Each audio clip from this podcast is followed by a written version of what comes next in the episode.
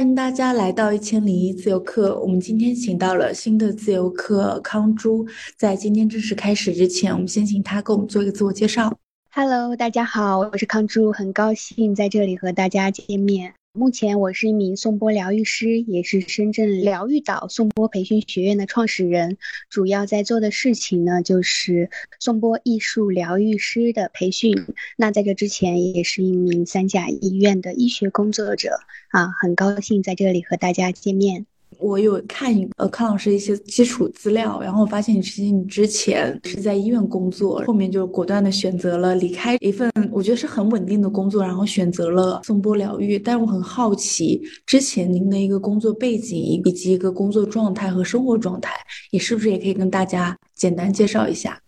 我之前是在深圳市人民医院工作，也是三甲医院的工作，也就是所谓的父母和朋友眼中的铁饭碗。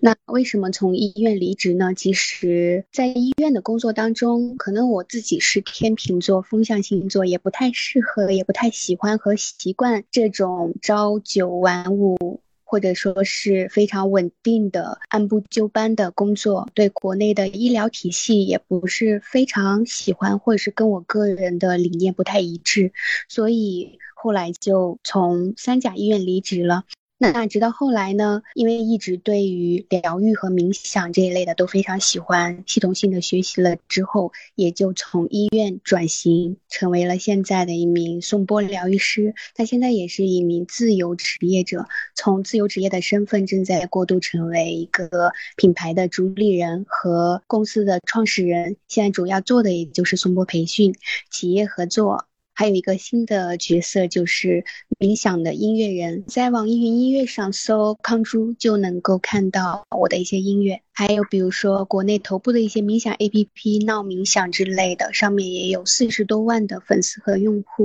那康老师为什么会对疗愈这种疗法会很感兴趣吗？其实我还不太了解颂钵疗愈。虽然我们的自由课里面其实也邀请到过很多疗愈师，但他可能是在不同种类的，有一些可能是做心理咨询的，我觉得也可以算疗愈。然后包括他做冥想，然后还有做那种电波脑的。我觉得可能和疗愈都有关系，但是我对颂钵疗愈其实了解的不够多，想知道为什么老师你会对声音疗愈、方像疗愈这些自然疗愈会感兴趣，而且能够坚持十年，我觉得这个很不容易。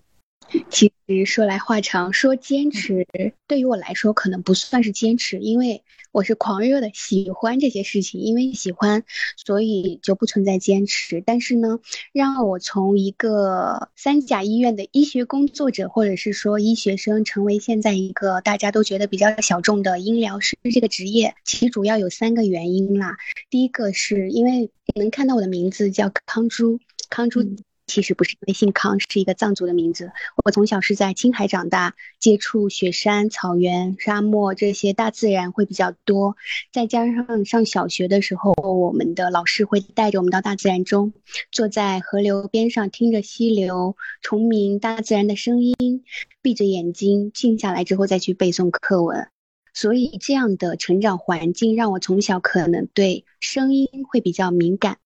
对大自然的芳香的气味以及虫鸣鸟叫的声音都非常的敏感，所以这可能是我成为音疗师的一个很大的原因吧。第二个就是我学医的时候，上大一心理学中有一个讲人潜意识的冰山图，就是对于人自己以及对这个世界的认知，我们所知的只是冰山上面的那一小部分，而未知的是潜伏在冰山下面非常广阔的一个领域。当时我被这张图片给震撼了，所以就去图书馆查阅了很多国内外的资料，发现，在国外的发达的医学当中，已经运用声音和芳香等这些潜意识去疗愈人的情绪啊、疼痛这些状态，所以。当时我就觉得这一部分是我非常想要做的，所以这一部分就成了我成为一个自然疗法音疗师的一个原因。那第三个原因就是，也是我真正的把音疗师职业化的一个原因，就是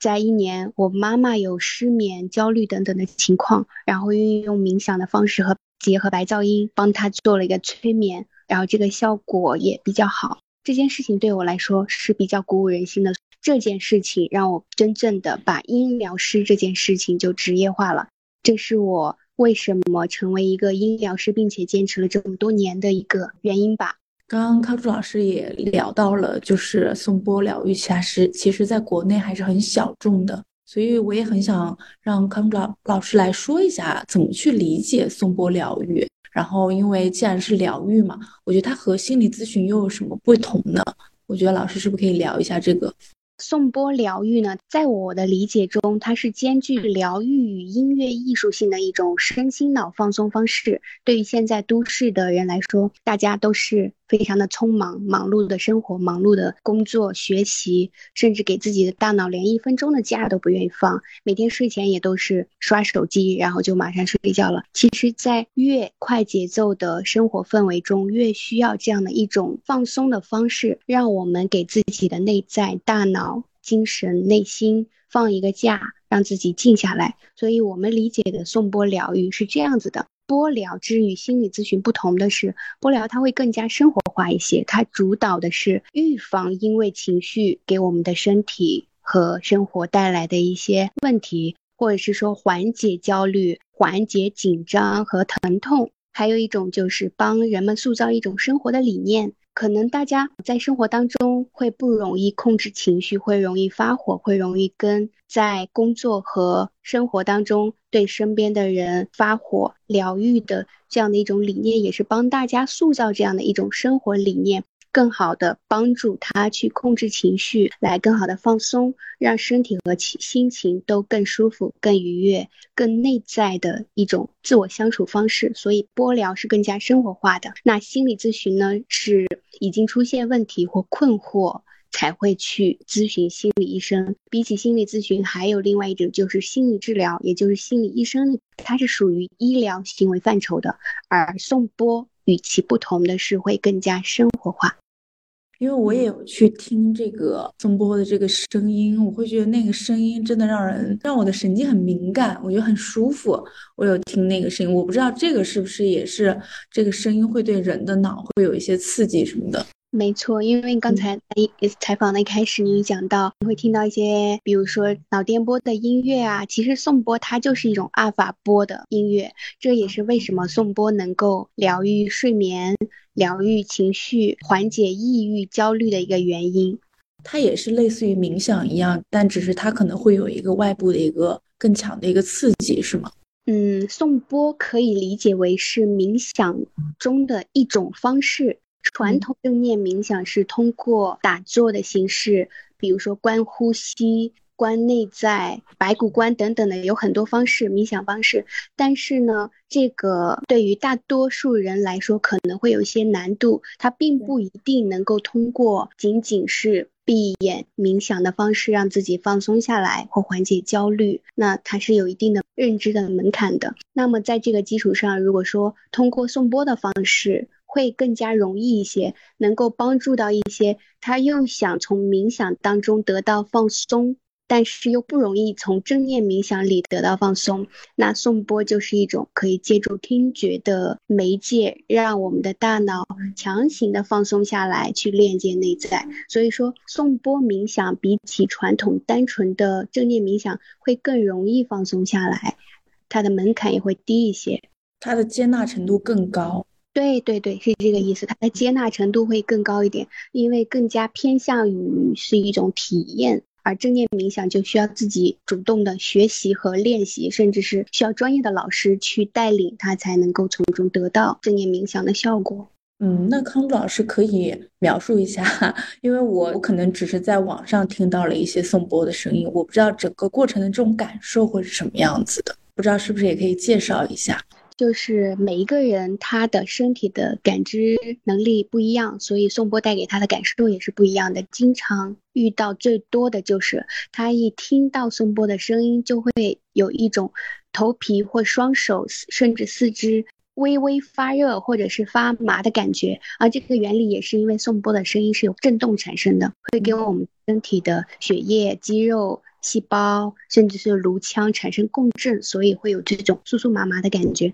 那这个也是通过声音的振动，使我们的血液循环活化的一个表现，也是一种疗愈的方式。还有一种就是通过颂钵的声音进入到一种似睡非睡的状态，医学上称为意识转换状态，也就是介于人的意识和潜意识之间，可能是意识是清醒的，但身体是睡着了。这种非常适合疗愈，比如说长期的失眠、顽固的失眠的一个方式吧。听起来很想 晚上立刻尝试一下。我觉得不同的声音对人的这种影响，或者这种给人产生不同的感受，我觉得还是真的是完全不一样的。我有时候晚上会听一些白噪音，或者听一些高山流水的声音，我觉得真的是有助于缓解白天的焦虑，会对情绪有很好的调节作用。刚才说的那些体验方式，更多的是线下的颂钵体验，比如说睡前听一些颂钵的音乐，也能够让我们很快的安静下来。刚刚在开头也跟康珠老师聊，我说在现代，我觉得疗愈现在是有一些变得流行了，因为自由课也请到了很多疗愈师。我不知道在康珠老师看来，什么是真正的疗愈？就是它能到底能给人哪些帮助？这个问题问得很好。其实，在线下中，很多人会问到老师，真正的疗愈到底是什么？我们来学。颂钵它的核心是什么呢？它能够给人哪些帮助？它是怎么样帮助别人的？甚至到昨天晚上，一个小红书粉丝也在问我，他说：“老师，我觉得你的状态很好，你是长期用颂钵的方式来疗愈自己的吗？”然后我是这样回复他的：“疗愈是没有框架和定义的，真正的疗愈它也没有局限，没有框架，没有定义，不局限于你是用颂钵还是用瑜伽，甚至是一个拥抱。”一切让你感到很好的人事物，它都是疗愈。比如一个好天气，比如人与人之间的关心与爱。比如大自然的声音、颜色，或者说是你认真的打扫房间的这种断舍离，它其实都是疗愈，能够让我们放下分别心、评判心，放下自大与偏见，打开视角去拓展内心自我的局限的，都是疗愈。那其实颂钵真正的魅力也在于它能够让人很快的平静下来，去向内探求，激发他内心本身自带的力量感，更好的去面对生活与工作。也有部分人，他是只是想通过颂钵的方式去让自己很快的放松下来，或者是说改善他的睡眠质量。所以每个人想得到的都是自己需要被疗愈的地方。呃，康老师有一句话，我觉得特别点醒我，就是你会觉得很多时候我们都会在疗愈、打扫卫生，然后在外面听呃听一些高山流水音乐。我觉得真的是有那种积极行动的那种。动作，我觉得才可以去 疗愈自己。我真的会觉得这个还挺点醒我，就是说疗愈它不是一种具体的一种行为方式，而是说你要是不是能够真正的放松下来，或者沉浸在某件事里面。我觉得这个让我觉得很很触动吧。我觉得刚刚老师你说的，我觉得忽然一下就打开了。嗯，是的，其实你做一件自己很喜欢的事情，达到心流的状态，也是一种疗愈。是，我觉得一下就把这个疗愈这个范畴一下给它拓宽了，而不是说一定得去做冥想，一定得去做颂钵，它可能才只是才是疗愈。对，我会经常跟我的学生还有线下的学员去分享，大家千万不要把你拥有一个什么样厉害的颂钵，或者是说你的技法有多么厉害，去做你疗愈厉不厉害的一个评判。作为颂钵疗愈师来说，你真正的疗愈是。哪怕你手上没有颂钵，你不用颂钵的方式，你也可以去疗愈别人。作为疗愈师，他的核心不是通过局限于钵这种形式，而是真正的去关心和爱对方，去跟对方建立精神链接的一种能力，让他自己得到一种平静。安稳踏实的感觉，去向内探求。所以说，其实不论是用瑜伽的方式，其实瑜伽老师也是很好的疗愈师，包括芳疗师啊啊，太极呀，艺术疗愈都是一种很好的疗愈。康主老师，你现在跟我对话，我觉得你的声音，包括你的沉静，对我来说，我都觉得安心，会觉得心很沉。我觉得这个可能真的是疗愈是一个很大的一个个人特点吧。这个问题被很多人问过，他说：“老师，你是成为颂钵疗愈师之后刻意练习的声音吗？那我的声音不是这么温柔的，我能成为疗愈师吗？”其实我不是刻意练习的，就是可能是从小到大一直都是这样子的。而另外一个就是，如果你的声音不是这样的，你也可以成为很好的疗愈师。当一个人放松下来。不需要刻意的去让自己的声音变得好听。当自己放松下来，内心是一种舒展的、打开的、平和的状态的时候，都是好听的。因为真实的就是最美。所以，康柱老师，你在学习颂钵疗愈的这个过程是很顺利的吗？我看到你说你有一个十年的学习经历。嗯，我有十年的医学背景，其实关注在颂钵要追溯在二零一一年，就当时上大一的时候，在国外的网站上看到华尔街的精英，他会西装革履的上班的样子，下班了会预约颂钵疗愈师，东方的穿着去给自己疗愈，主要是放松压力和精神。当时我觉得可能有点像骗子，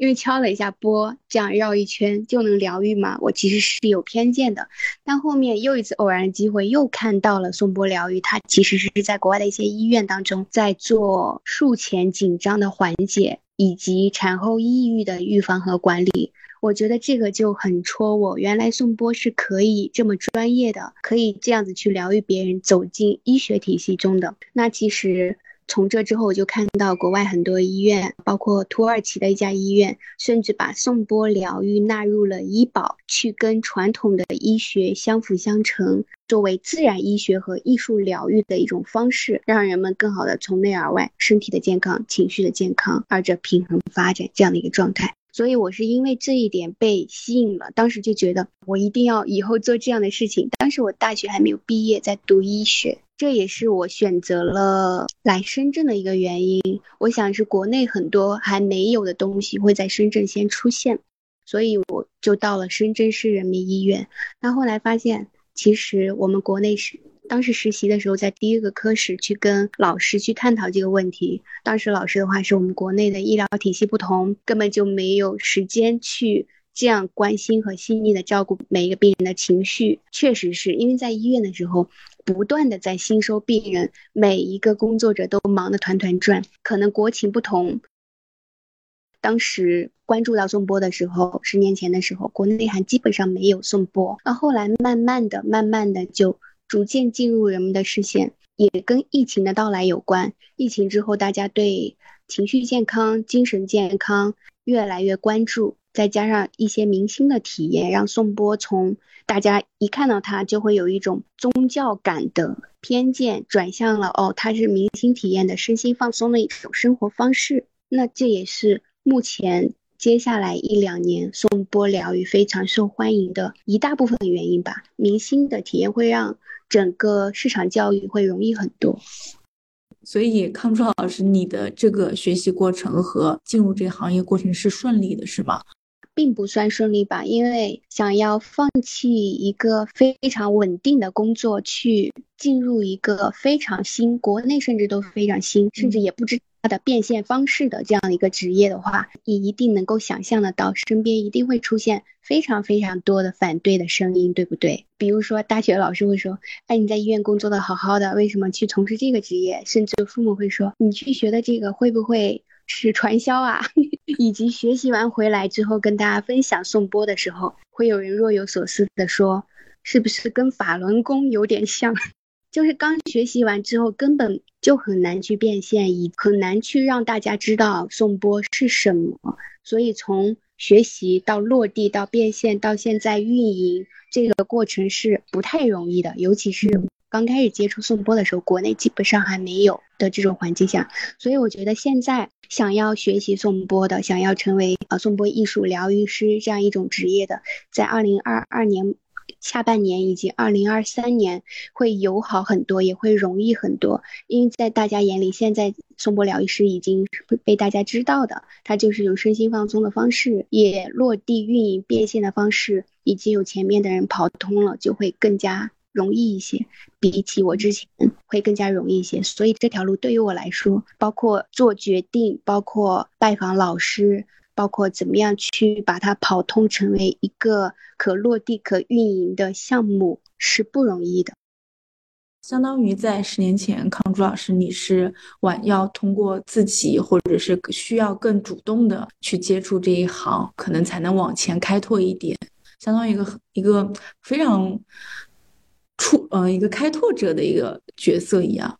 开拓者，另外一个也是我探索的一个过程吧。因为其实我在成学院的工作，在跟病人的相处上，其实我大多数的疾病都是跟情绪有关系的，比如说长久的情绪压抑或易怒。或憋在心里的负面情绪太久，长年累月积累下去，可能当下并不觉得有什么问题，但是时间久了会对我们的身体的健康造成很大的影响。当时我在肿瘤内科的时候，跟患者去聊天，发现他们的疾病大多数都是情绪积累造成的，所以这也是我想把颂钵疗愈、自然疗愈。当成一生都要去打磨和做的事情，并且让更多的人知道，让疗愈走进人们的生活的一个原因。我会希望越来越多的人去关注自己的情绪健康，重视自己的心情和情绪的健康，把疗愈带到生活中去。知道我们在生气、难受、压抑、焦虑、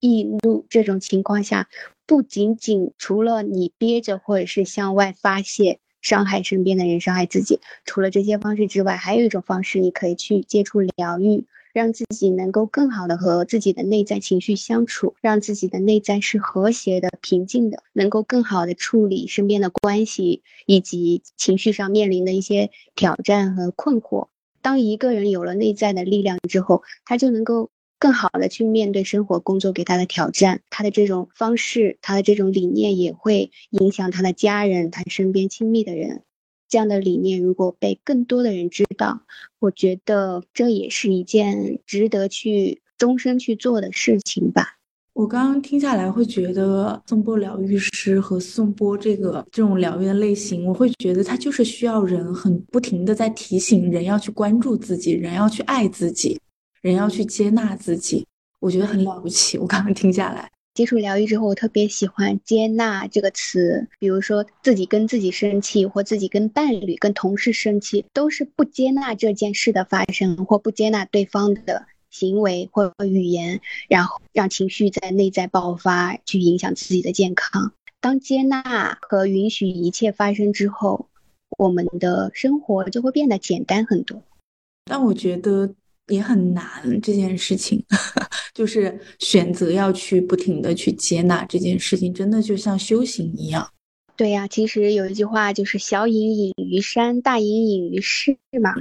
最好的修行就是在生活中，就是在生活的这些矛盾麻烦当中，当越过一个麻烦，再去好好的思考，静下来，你就能够从麻烦当中得到一个果实和经验，就能够让我们更豁达的去面对生活吧。这也是疗愈的一个意义。我认为，疗愈不仅仅是对你当下的问题的疗愈，而是把这种思维方式和习惯引领别人去顿悟。每个人收获的也不一样。因为我在之前可能也接触过一些从事疗愈方面工作的人，然后我觉得他们选择疗愈工作的原因，很大部分原因，他跟我说，他其实是可以提升自我。觉察的，然后达到自我疗愈的一个作用。我不知道，嗯，康珠老师在这个十年的过程中会有哪些收获和自我认知的提升呢？我说，是不是可以分享一些让你印象比较深刻的事情？其实对于我来说，选择了疗愈这个职业，算是我人生中一个很大的转折。因为过去我有一个执念，就是总是想成为更好的自己，就是会容易看到自己的不足，就看到别人更好的，就会希望自己像别人一样更好，甚至发现自己不 OK 的地方，就会有一些抵触或者是回避。这样的感受，但是接触疗愈之后，我会发现，我想过成自己本来的样子，就与自己和解的一个状态吧。自己是什么就是什么，这种接纳的状态。那我发现这一个特质之后，好像有一种开挂的感觉，就是我会越来越自在，越来越喜欢自己，而身边的人也会越来越喜欢自己，特别清晰的知道自己要做什么。在这样的一个状态下，会觉得贵人的相助也会越来越多，这是我最大的一个觉察和发现以及收获吧。不要成为那个更好的自己，要成为那个原本的自己。其实我们想要的宝藏都是本自具足的，都在我们的身体里或精神里。都可以从自己身上去获取。还有一个就是接触疗愈以后，发现了两个能力有所提升，我也希望可以分享给大家。一个是境由心转的能力，以前可能我的情绪、我的选择等等的都很容易受外界发生的事或人而影响，但现在举个例子，不论是跟家人的相处还是外界的事情上面，当发生一件事与愿为的并不愉快的事情，或者是说打碎了一个重要的东西或遗失了一个什么东西的时候，以前可能会非常沮丧，甚至会互相责怪。但是现在我发现，疗愈带给我的影响就是，我能从打翻了一个东西、遗忘了一个东西等等这样的事与愿违的小事当中，去很快的境由心转，静下来，然后不再沮丧，不再责怪，而是发现，哎，这件事给我了一个提醒。比如说，你下次可以在做这样的事情中，可以更细心一些，可以多次检查，然后说明我疏忽了等等。我会跟这件事情去链接，去发现这件事情能够给到我的提醒和收获有什么。我发现这个能力之后，生活中出现的大大小小的事情，哪怕是负面的事情，它都能够给予我成长和思考。就是境由心转的能力，也能够迅速的从情绪当中平静，甚至变成喜悦。我觉得这个很厉害，就是怎么样子让自己的情绪进行一个转换，这个真的需要很有能量去控制它。与其用“控制”这个词，我觉得更像是一种自然而然的状态。但这个很重要的是。先静下来，让自己能够静下来，然后有意识把不好的事情转换成好的反馈，就会达到境由心转的能力。那另外一个说白了就是心想事成的技巧，我也想分享给大家。其实现在很多身心灵行业，他会把它称作为显化，我把它称为心想事成的技巧。那这个技巧就是让自己平静。比如说新年了，大家看到烟花或者是生日的时候，都会许愿望，对不对？嗯，有的人他会许的愿望就是让自己平静下来，去链接内在，然后找到很定、很安稳的感觉，然后再去清晰的思考自己真正想要的是什么，然后为什么想要，然后如何去行动，清晰的知道目标越细越好，就能够更容易心想事成，就去拆解自己内心最真实的一个想法，或者是那底层的一些逻辑。对，比如说有的人他说我想要发财，那他只许愿说我想要发财，可能并不一定会成真。但是如果他细化说，我想要在明年赚一百万，许下这个愿望之后，再去想为什么我要赚这一百万，我要用这一百万做什么。那我要怎么行动才能够去达到这个梦想，然后再去一步一步的行动，就清晰的知道自己要去哪里，清晰的知道自己要怎么做，就更容易能够心想事成。这也是我接触疗愈以后的一个收获吧。明白，感觉会在冥冥之中，自己其实会推动自己做一些事情，只要想清楚了。对，还有一个问题，就是因为我感觉好像每一个颂钵疗愈师，他在颂钵时候，他传出来那个声音，或者那个甚至那个分香，应该都是不同的。我不知道成为一名合格的颂钵疗愈师，他最难的地方在哪里？是技法呢，还是和人的沟通？或者说颂钵疗愈师他有没有一个上限？我不知道会不会就像评等级一样，就是我会不会到低等级低等级我觉得是已经是最高的，会不会有这个上限？这个问题问的非常有意思，其实也会在想，哎，颂钵疗愈师初级的班只有三天，高阶班是七天，那我三天七天就能学会颂钵，成为一个颂钵疗愈师吗？其实对于颂钵疗愈师来说，技法不是最重要的，课程也不是最重要的，因为技法是能够可以通过学习去获取的。但是获取了这个技能和技法之后，如何去运用，运用成什么样子，那这就是一个不一样的结果了。更重要的是跟人的精神的链接，所以它是一个没有办法去谈技巧的一个疗愈师的类型，是吗？当然也可以谈技巧，就比如颂钵的基本技法里面有如何敲钵、如何磨钵、如何移钵，这些都是基本的技法。我觉得这些技法是非常容易能够学到的。但是最重要的是，其实颂钵至于疗愈来说，只是一种媒介。疗愈师的核心是通过这些媒介与人产生链接的能力。而与此外，一个很重要的就是自我状态的管理。什么是自我状态被管理？比如说，当我们自己平时自己很觉察，自己很静，很静心，然后情绪和健康的状态都非常好的时候，我们才能更好的去疗愈别人。所以对疗愈师来说，第一步一定是疗愈自己。当自己的身体、情绪非常健康、平静、开放、接纳的状态，我们才能够更好去疗愈别人。因为作为疗愈师，我们给不了我们没有的东西。比如说，一个疗愈师他自己总是很容易动怒，很容易浮躁。他来跟我学习了颂钵，他的技法和操作都非常好，他的钵也非常好。但是他在这个状态中也是不适合去疗愈别人的，因为他自己本身是一个很易怒、浮躁的人。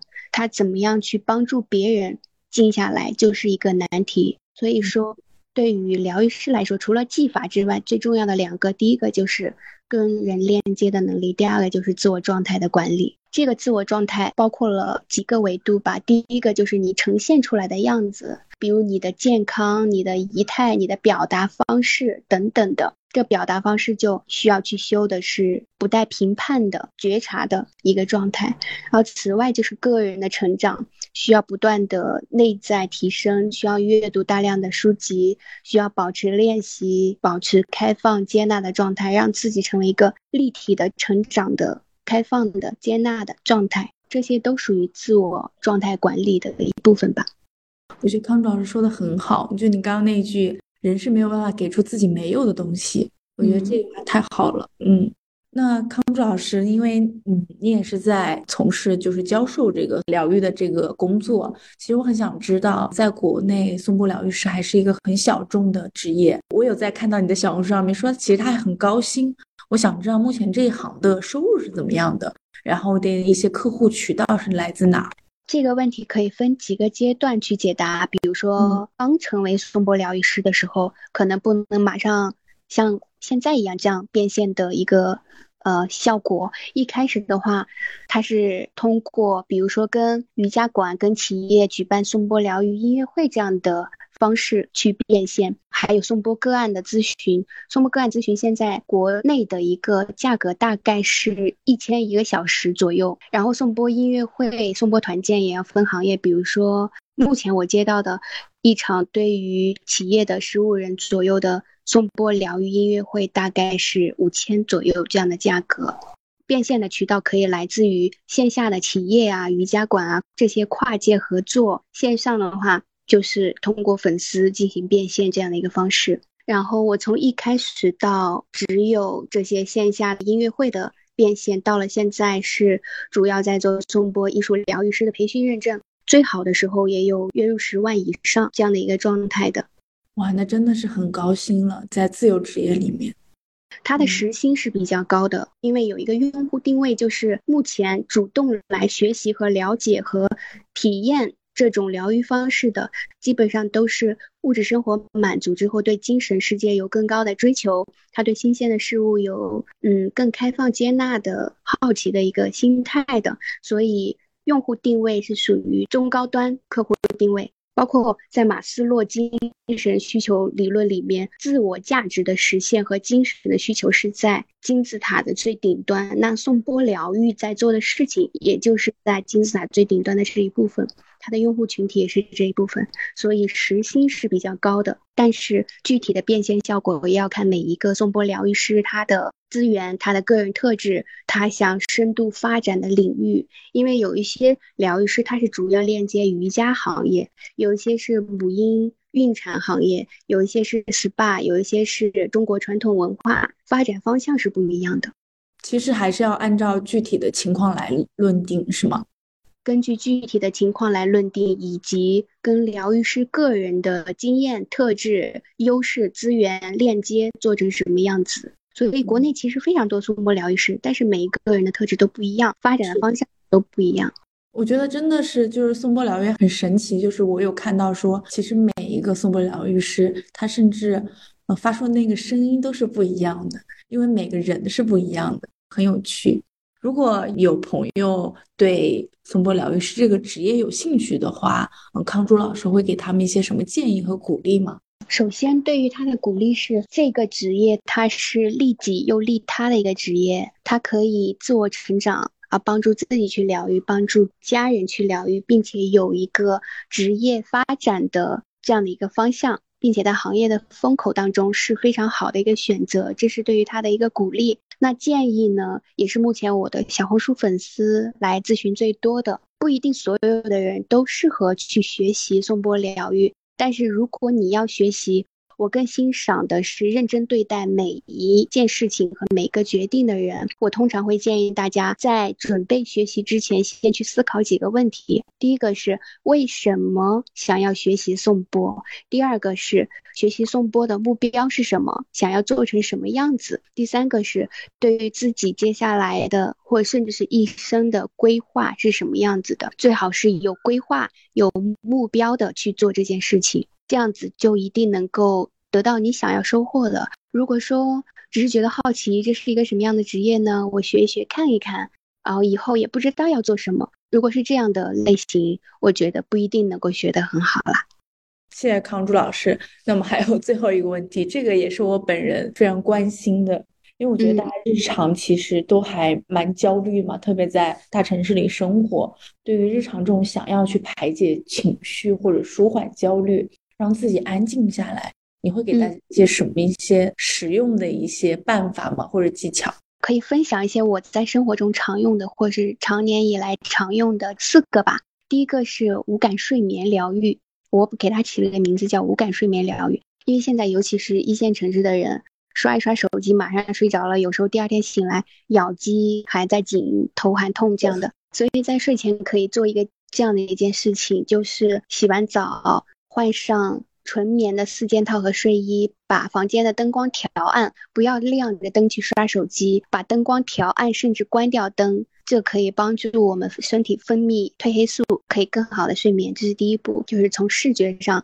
关暗灯。第二个就是嗅觉上，可以点一些线香、沉香的线香，或者是助眠的自然香薰，让自己在芳香的舒服的氛围当中去进入睡眠。这是从嗅觉的。第三个是从味觉，可以在睡前喝两三口温热的水，让自己清理一下肠道，会更舒服。然后第四个是从听觉，可以听一些白噪音，或者是海浪啊、鸟语花香或颂钵。白噪音都可以让自己放松下来，也可以听一些语言引导的冥想，这个在网易云当中也可以找到，在我的小红书里也有一些帮助大家去在睡前做冥想和助眠的音频，都可以去听。最后一个就是触感，就是把枕头、睡衣、床单这些都放到让自己最舒服的状态，然后就是一个小小的仪式感，闭上眼睛进入睡眠的时候。通过调整呼吸，在内心观想，跟自己说：“今天的我已经很不错了，我很棒，我值得，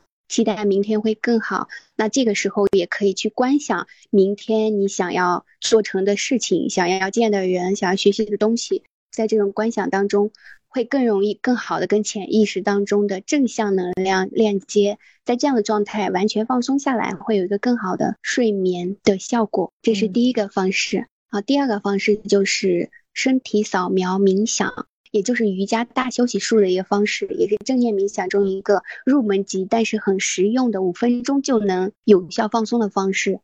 就闭上眼睛，调整呼吸之后，让自己从头皮到面部表情肌肉，全身从头到脚都放松一遍。如果自己是初次尝试不容易做到的话，也可以在网易云上去搜身体扫描的音频。也可以在我的小红书里面都有一些直接可以去用的音频，去听着入睡。第三个方式就是可以运动，接近大自然。有一个方式叫树疗，就是拥抱大树，这在国外被纳入艺术疗愈的一种方式。就是在天气好的时候，可以去接触大自然，拥抱一棵大树，这也可以让我们很好的缓解焦虑，排解情绪。好，第四个方式就是去断舍离。定期的去清扫自己的房间、包包、抽屉等等，这些方式都可以让我们在生活当中去运用。好的，谢谢康珠老师，我决定今天晚上就行动起来，把这刚刚几个说的几个方式我都要用一遍。可以试一下。好，也希望大家能够像康珠老师这样这么好的能去关注自己、爱自己。